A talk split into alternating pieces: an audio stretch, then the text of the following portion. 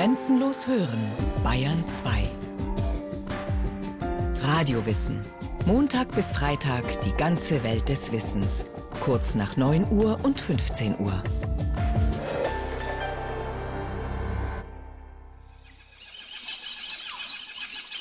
Rodrigo de Jerez war ein neugieriger Mann. Er schaute genau hin, wenn es etwas zu entdecken gab. Und es gab jede Menge. Denn Rodrigo gehörte zur Expedition des Christoph Kolumbus, die im Jahr 1492 zufällig Amerika entdeckte. Dort drüben in den Wäldern der neuen Welt beobachtete Rodrigo zum Beispiel, wie die eingeborenen Blätter anzündeten und den dabei entstehenden Rauch einsogen. Das Kraut, das Rodrigo de Jerez damals noch nicht genau benennen konnte, ist für uns heutige ein Allerweltsprodukt, hergestellt aus den Laubblättern von Pflanzen der Gattung Tabak. Günter Heubel, Professor für systematische Botanik an der Ludwig-Maximilians-Universität München, ordnet die Pflanze so ein. Die Tabakpflanze gehört zur großen Familie der sogenannten Nachtschattengewächse oder botanisch Solanaceen. Diese Familie ist weltweit verbreitet mit Schwerpunkt in Südamerika. Solanaceen und auch Tabakarten gibt es von Südnordamerika über Mitteleuropa bis Asien. Also es sind, ist eine Gattung, die weit verbreitet ist. Es sind etwa 75 Arten, die dort bekannt sind, beschrieben sind. Und sehr viele kommen im Schwerpunktmäßig in Südamerika vor, Süd- und Mittelamerika. Von den weltweit 75 Arten haben nur zwei eine Bedeutung für die heutige Tabakproduktion. Nicotiana tabacum, der virginische Tabak, und Nicotiana rustica, der Bauerntabak. Wie so viele unserer heutigen Nutzpflanzen, Tomaten, Auberginen, Paprika oder Kartoffeln, stammen auch diese beiden aus der neuen Welt. Der Tabak wurde dort gekaut und geschnupft und natürlich auch geraucht, in der Pfeife oder als Zigarre. Ja, es war natürlich die Nutzung in Mittel- und Südamerika durch die indigenen Indianer, die letzten Endes natürlich den Tabak schon seit langer Zeit als Genussmittel verwendet haben, auch für spirituelle Zwecke äh, in erster Linie, um die Verbindung zu den Göttern herzustellen oder um ja, günstiges Wetter für die Kultur von Pflanzen auf die Art und Weise zu erreichen. Also von daher lange Zeit schon genutzt in Mittel- und Südamerika. Tabakrauch, der zum Himmel aufsteigt. Ein geheimnisvolles Medium, um mit Göttern, Geistern und Ahnen zu kommunizieren. Allerdings auch ein gefährliches Medium, wie Rodrigo de Jerez bald erfahren sollte. Er nahm den Tabak mit nach Spanien und rauchte ihn künftig auch zu Hause. Seine Frau dachte, ihr armer Rodrigo sei vom Teufel besessen, weil er neuerdings Rauch spuckte. Und so verpfiff sie ihn bei der Inquisition. Rodrigo saß sieben lange Jahre im Gefängnis. Und als er wieder freikam, war das Rauchen in Spanien groß in Mode. Alle Welt tat es. So zumindest will es die Legende von Rodrigo de Jerez, dem ersten Tabakraucher Europas.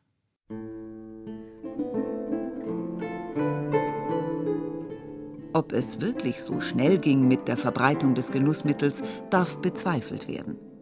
Zunächst erobert der Tabak nämlich als Zierpflanze die botanischen Gärten und fürstlichen Höfe Europas. Und bald wird die Erba Sancta, das heilige Kraut, auch als Arznei eingesetzt. 1565 schreibt der Arzt und Botaniker Nikolaus Monardes von der Universität Sevilla ein Buch über die Heilkräfte des Tabaks. Darin heißt es, Tabak wirkt gegen Husten, Asthma, Kopf- und Magenschmerzen, Gicht, Frauenleiden, offene Wunden und Geschwüre. Fünf Jahre zuvor, um 1560, bringt Jean-Nicot de Villemin, französischer Gesandter am Hof zu Lissabon, die Tabakpflanze nach Frankreich, wo sie einen rasanten Aufstieg erlebt. Als Heilmittel. In Form von Pulvern, Tinkturen, Pillen und Salben wird es in Apotheken feilgeboten. Die französische Regentin Katharina von Medici zum Beispiel ist eine begeisterte Schnupferin von Tabakpulver. Sie lässt sogar die Migräne ihres minderjährigen Sohnes Karl mit Schnupftabak behandeln. Ob's geholfen hat? Jedenfalls wird das Pulver der Königin bald salonfähig. Das Rauchen hingegen setzt sich erst Ende des 16. Jahrhunderts durch. Vor allem englische Matrosen, stets eine dampfende Pfeife im Mund, tragen die neue Mode in die ganze Welt. Thomas Höllmann, Professor für Sinologie in München, hat seine Habilitationsschrift über den Tabak in Südostasien verfasst. Kann man von einem globalen Siegeszug des Tabaks sprechen? Es ist zumindest eine Pflanze, die die Welt relativ rasch in den Griff gekriegt hat. Wobei man ja wissen muss, dass es Regionen in der Welt gibt, wo es durchaus Tabakpflanzen gab, die aber nie genutzt worden sind. Das heißt, es gibt nicht nur die Verbreitung der Pflanze jetzt auf der einen Seite, sondern auch des Bewusstseins, dass man aus der Pflanze irgendwas machen kann. Und das ging in der Tat sehr, sehr schnell. Überall auf der Welt sind plötzlich Pfeifen und Wasserpfeifen zu sehen oder auch Glas- und Porzellanfläschchen für den Schnupftabak. Tabak prägt fortan die Kulturen der Welt. Es war im Grunde ein Luxusprodukt, äh, wobei man natürlich sagen muss, dass zunächst fast ausschließlich Pfeife äh, geraucht worden ist, zumindest in Zentraleuropa. In anderen Regionen hat sich die Zigarre dann allmählich durchgesetzt. Aber es war schon so, dass das zunächst erstmal im Umfeld der Höfe gewesen ist und sich dann allmählich bei breiten Bevölkerungsschichten äh, ausgebreitet hat. Äh, ja, und zwar wirklich in alle Facetten des Lebens. Selbst bei den Gottesdiensten äh, wurde damals in der Kirche noch fröhlich geraucht. Ausländische Soldaten und Händler bringen im Dreißigjährigen Krieg den Tabak nach Deutschland. Das sogenannte Tabaktrinken, so nennt man das Rauchen damals, erobert rasch Stadt und Land. Bald dampfen überall die Trinkgeschirre, also die Pfeifen. Egal ob Bauer oder Kaufmann, ob jung oder alt, Mann oder Frau, alles raucht. Aber nicht überall ist man begeistert von der neuen Mode. Englands König James I. schäumt vor Wut über die Untugend seiner Untertanen und lässt sie bei Androhung saftiger Strafen verbieten. Auch in der Stadt Bern wird 1661 das Rauchen zum schweren Verbrechen erklärt, vergleichbar dem Ehebruch. Im norddeutschen Lüneburg werden Raucher 1691 öffentlich ausgepeitscht. Und im oberbayerischen Erding des Jahres 1671 landen die Tobaktrinker im Kerker. Aber nicht immer ging es bei solchen erzieherischen Maßnahmen um moralische Aspekte, meint Thomas Höllmann es gab ja fast überall auf der Welt Verbote. Es gab sie im Osmanischen Reich, es gab sie im Chinesischen Kaiserreich, es gab sie in Mitteleuropa. Hatten jetzt weniger was mit dem Rauchen oder dem Tabak zu tun, äh, sondern hatten einerseits was mit der Brandgefahr zu tun. Die Städte waren ja zum großen Teil aus Holzhäusern äh, zusammengesetzt, was da alles passieren kann. Darüber hinaus äh, waren die Häuser, in denen geraucht worden ist, in denen Kaffee getrunken worden ist, in den Teehäusern, das waren Zentren im Grunde der Kommunikation. Und nicht jede Obrigkeit wollte, dass die Untertanen so heftig kommunizieren. Und es soll ja kein Zufall sein, dass auch mancher Aufruhr eben aus diesen Bereichen entstanden ist.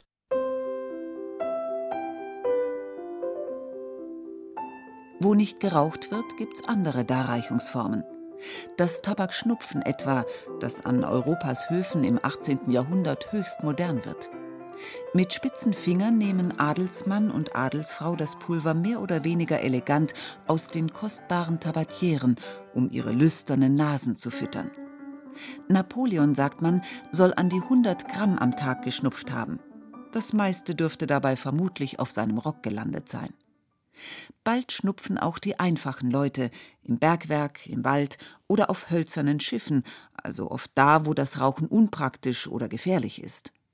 Oder sie legen sich einen eigens gesoßten Kautabak in die Wangentasche. Anfang des 19. Jahrhunderts kommt dann die Zigarre auf. Stundenlang lässt der wohlhabende Bürger im Salon gemütlich den Rauch aufsteigen. Bis um das Jahr 1900 herum jenes nervöse Zeitalter anbricht, in dem die Zigarette mehr und mehr gesellschaftsfähig wird. Zigarettenrauchen geht schneller als Zigarrendampfen oder Pfeifenstopfen was sich vor allem in den Schützengräben des Ersten Weltkriegs bewährt, wo sich die Soldaten zwischen Todesangst und Langeweile eine kleine Freude gönnen. Wer weiß, ob's nicht die letzte ist. Selbst Todgeweihten, die aufs Schafott geschickt werden, gewährt man ihre letzte Zigarette.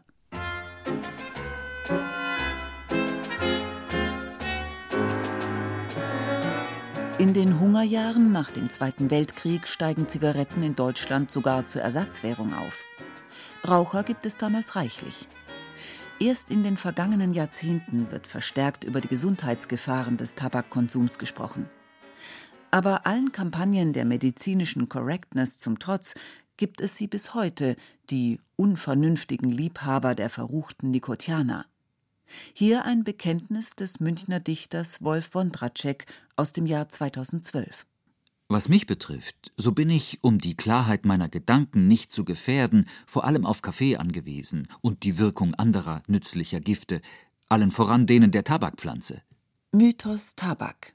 Vor allem unter Schriftstellern und Denkern begegnet man ihm häufig. Man erinnere sich nur an den Schriftsteller Günter Grass mit Pfeife oder an Altkanzler Helmut Schmidt, abwechselnd mit Zigarette und Schnupftabak. Doch selbst in Literatenkreisen ist der Genuss der Tabakpflanze immer auch heftig umstritten. Goethe verdammte ihn in all seinen Inkarnationsformen, Schiller hingegen schnupfte, was die Nasenscheidewand hielt. So geht es mit Tabak und Rum. Erst bist du froh, dann fällst du um. Wilhelm Busch, der Dichter dieser Zeilen, wusste, wovon er sprach. Als starker Zigarrenraucher hatte er mehrmals eine Nikotinvergiftung. Was auf Süchtige in geringen Mengen beruhigend und stimmungsaufhellend wirkt, kann in höheren Dosen durchaus gefährlich werden. Nikotin ist giftiger als Arsen oder Zyankali. In hoher Konzentration wirkt es fatal auf das Nervensystem von Lebewesen. Es kommt zu Krämpfen und zum Tod durch Atemlähmung. In kleinen Mengen ist es natürlich ein Genussmittel, das eher anregende Wirkung hat. Aber wenn man beispielsweise ähm, einen Tabakextrakt aus einigen Zigaretten trinken würde, dann wäre das hochtoxisch und würde äh, unweigerlich zum Tod führen. Also es ist, gibt Fälle, die berichtet sind, wo Kinder zum Beispiel eine Zigarette gegessen haben und die letzten Endes dann an dieser Zigarette und an den Nikotin dann letzten Endes gestorben sind. Für die Tabakpflanze selbst hat das Nikotin eine wichtige Funktion. Es dient zur Abwehr von Fraßfeinden. Knabbern Raupen oder auch Wirbeltiere wie Kaninchen an den Blättern des Tabaks, schlägt die Pflanze Alarm und meldet an ihre Wurzeln Gefahr. Die Wurzeln produzieren sofort hohe Mengen an Nikotin, das in die Blätter gepumpt wird. Und prompt fällt das knabbernde Kaninchen tot um. Denn unter den verschiedenen giftigen Alkaloiden der Tabakpflanze ist das Nikotin ein besonders wirksames Gift, sagt der Biologe Günter Heubel. Dieses Nikotin, das in den Tabakblättern letzten Endes in Mengen zwischen 1 bis 8 Prozent beim Bauerntabak zum Beispiel vorkommt, wird zunächst in den Wurzelspitzen produziert aus Nikotinsäure und, und einer Aminosäure, die dort vorkommt. Und dieses Nikotin wird dann über die Wasserleitungsbahnen, in denen Wasser und Nährsalze nach oben transportiert werden, in die Blätter transportiert und dort in den Blättern dann letzten Endes akkumuliert und, und abgelagert. Wobei der Gehalt an Nikotin, wie man festgestellt hat, von unten nach oben in der Pflanze zunimmt. Das heißt also, die unteren Blätter haben in der Regel einen relativ niedrigen Nikotingehalt, während die oberen Blätter, die auch die qualitativ besten sind, deutlich höhere Nikotingehalte haben. Forscher des Max-Planck-Instituts für chemische Ökologie in Jena haben die Abwehrmechanismen des wilden Tabaks genauer untersucht. Dieser wilde Tabak gedeiht besonders gut in den Wüsten der südwestlichen USA, und zwar vor allem nach großen Buschbränden. Diese Tabakpflanzen ziehen viele Fraßfeinde an. Während die meisten von ihnen am Nikotin der Pflanze verenden, gibt es aber auch Ausnahmen. Zum Beispiel die Raupen des amerikanischen Tabakschwärmers. Die speichern das Nikotin in ihrer Hämolymphe, in der Leibeshöhlenflüssigkeit. Die Raupen nehmen also keinen Schaden durch das Nikotin. Im Gegenteil, sie nutzen es als Abwehrmittel gegen ihre eigenen Fraßfeinde. Auf diese Weise immunisiert, würde die Raupe den Tabak in kürzester Zeit komplett niederfressen, erklärt der Botaniker Günter Heubel, was natürlich sehr nachteilig für den Tabak wäre. Also kommt die nächste Strategie. Er produziert Duftstoffe, die locken Insekten an, zum Beispiel Raubwanzen oder Schlupfwespen. Und diese Schlupfwespen attackieren dann diese Raupen und sorgen dafür, dass diese äh, Raupen abgetötet werden und der Tabak letzten Endes überleben kann. Dass er letzten Endes dann zur Blüte und zur Frucht- und Samenreife kommt. Eine geniale Doppelstrategie also. Die Tabakpflanze nutzt die Raupe für ihre eigene Reproduktion und weist sie gleichzeitig in die Schranken, indem sie mit Duftstoffen jene Auftragskiller bestellt, die den Schädling wieder beseitigen. ein ausgeklügeltes ökologisches System, das allerdings nur beim Wildtabak funktioniert. Nicht bei den Nutzpflanzen, also dem virginischen Tabak und dem Bauerntabak. Diese beiden Südamerikaner sind ursprünglich durch Kreuzungen aus anderen Arten entstanden, und zwar in der Gegend von Nordostargentinien, Bolivien und Peru. Das sind natürlich Gebiete, wo wir eher subtropische Verhältnisse haben. Also der Tabak mag es warm, er liebt Temperaturen zwischen 20 und 30 Grad. Unter 15 Grad wächst er kaum noch, unter 0 Grad wird er geschädigt und die Blätter sterben ab. Er mag ein warmes, eher feuchtes Klima mit reichlich Niederschlägen, so zwischen 500 und, und 1000 Millimeter. Und er liebt äh, lockere, sandige, lehmige Böden, die natürlich auch in unseren Breiten gegeben sind.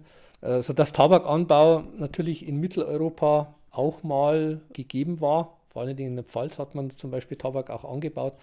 Aber es ist eigentlich in unseren Breiten wenig rentabel. Also da müsste man dann spezielle Sorten auch züchten, die bei uns letzten Endes dann auch gut wachsen und gedeihen würden.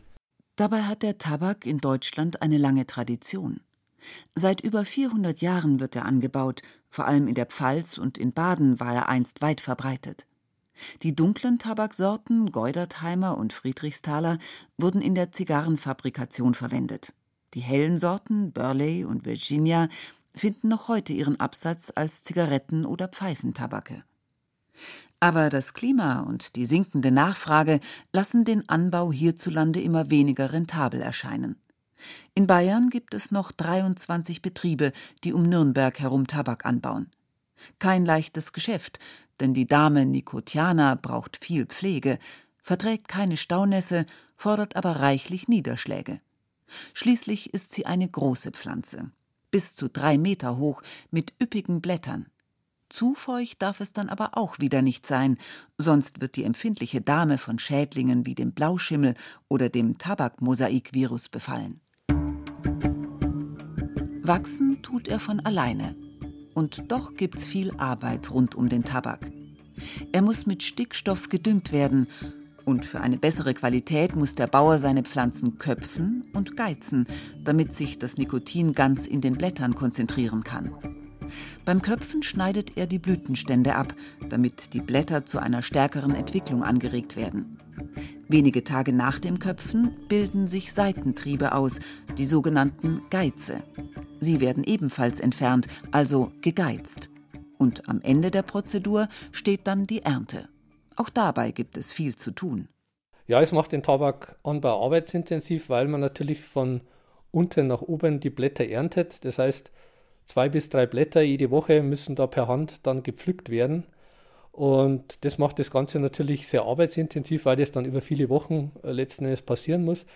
Aber es gibt mittlerweile auch Tabaksorten, wo die Tabakpflanze praktisch als Ganzes geerntet wird und dann getrocknet wird und auf die Art und Weise maschinell natürlich diese Arbeitsleistung erbracht wird. Nach der Ernte werden die Blätter auf Schnüren aufgefädelt und in Tabakschuppen mehrere Wochen lang getrocknet. Danach beginnt das Fermentieren, ein biotechnischer Veredelungsvorgang. Die Blätter werden zu großen Stapeln gebündelt. Durch chemische und enzymatische Prozesse entstehen die Aromastoffe des Tabaks und seine typisch braune Farbe. Dieses braune Gold, das einst die Welt eroberte, hat aber auch seine Schattenseiten. Seit der Kolonialzeit schuf es nicht nur enorme Reichtümer, es förderte auch die Ausbeutung auf den Plantagen, sagt der Münchner Sinologe Thomas Höllmann. Ich würde zwar sagen, dass die Tabakplantagen für die Arbeiter, insbesondere auf die Sklaven, beispielsweise auf Kuba, nicht ganz so brutal gewesen ist wie beispielsweise auf den Zuckerrohrplantagen. Aber ein besonders angenehmes Leben war das äh, natürlich nicht. Ich würde jetzt auch nicht sagen, dass die Sklaverei wegen des Tabaks äh, fortgesetzt worden ist. Aber es war natürlich nicht ganz unkompliziert, Tabak zu produzieren. Und diese Pflege war natürlich sehr personenintensiv. Und das war einer der Gründe sicherlich, warum man, ja, drückt man es mal etwas euphemistisch aus, unbezahlte Arbeit in Anspruch genommen hat. China ist heute der größte Tabakproduzent der Erde. Auf das Land entfielen im Jahr 2012 insgesamt 42 Prozent der Weltproduktion, also 3,2 Millionen Tonnen Tabak. Kritik an der Pflanze und ihrem Anbau gibt es immer noch reichlich. Nicht nur wegen der gesundheitlichen Schäden, die das Rauchen verursacht, Auch Kinderarbeit und Umweltzerstörung seien vor allem in Entwicklungsländern an der Tagesordnung, heißt es. Die Kleinbauern verarmen, werden immer abhängiger von Plantagenbesitzern und Großkonzernen. Riesige Flächen, die man dringend zur Nahrungsmittelproduktion brauchen könnte, werden für eine nicht essbare Droge verschwendet, und zwar in Monokultur, was immer problematisch ist, sagt Thomas Höllmann. Das heißt, wenn ich auf einen spezifischen Markt schiele und nur eine bestimmte Pflanze anbaue, die noch dazu unter Umständen das empfindlicher ist, dann gehe ich natürlich ein erhöhtes Risiko ein. Und das Risiko tragen dann nicht unbedingt die Plantagenbesitzer, sondern es wird dann abgewälzt auf die äh, Arbeiter. Also diese dunkle Seite äh, gibt es sicherlich, aber eben nicht nur beim Tabak. Nicotiana, die Tabakpflanze. Eine gefährliche Verführerin, die von allen Seiten schwer kritisiert wird. Sie könnte unter Umständen aber auch eine positive Seite haben, meinen Wissenschaftler. Weil sie gentechnisch leicht zu verändern und zu kultivieren sind, kann man in Tabakpflanzen Antikörper, Hormone, Impfstoffe, Enzyme und viele andere Wirkstoffe produzieren. Farming lautet das Stichwort. Klingt wie der englische Begriff für Anbau, aber geschrieben wird's mit pH, wie bei Pharmaka. Es handelt sich also um den pflanzlichen Anbau von Arzneimitteln. Günter Heubel. Tabakpflanzen sind mittlerweile im Bereich des sogenannten molekularen Farming, wo man Stoffe in Pflanzen produziert, mit an der Spitze. Und es gibt auch die Möglichkeit heute, dass man in Zellkulturen äh, solche Eiweißstoffe produziert, die in der Krebstherapie für Diagnosezwecke als Impfstoffe und so weiter produziert werden. Man versucht natürlich auf die Art und Weise spezifische Proteine in Tabakpflanzen zu synthetisieren, die bei der Immuntherapie eine große Rolle spielt, eben auch bei Krebserkrankungen. Es gibt noch wenige Stoffe, die marktreif sind und die entsprechend in der Therapie schon eingesetzt wird. Aber es gibt eine ganze Reihe, die in klinischen Studien bereit sind und es ist zu hoffen, dass da noch einiges auf den Markt dann kommt. Ob das ein Segen sein wird? Oder ob sich gravierende Nachteile erst später offenbaren, wie so oft in der Geschichte der Tabakpflanze? Das wird die Zukunft zeigen.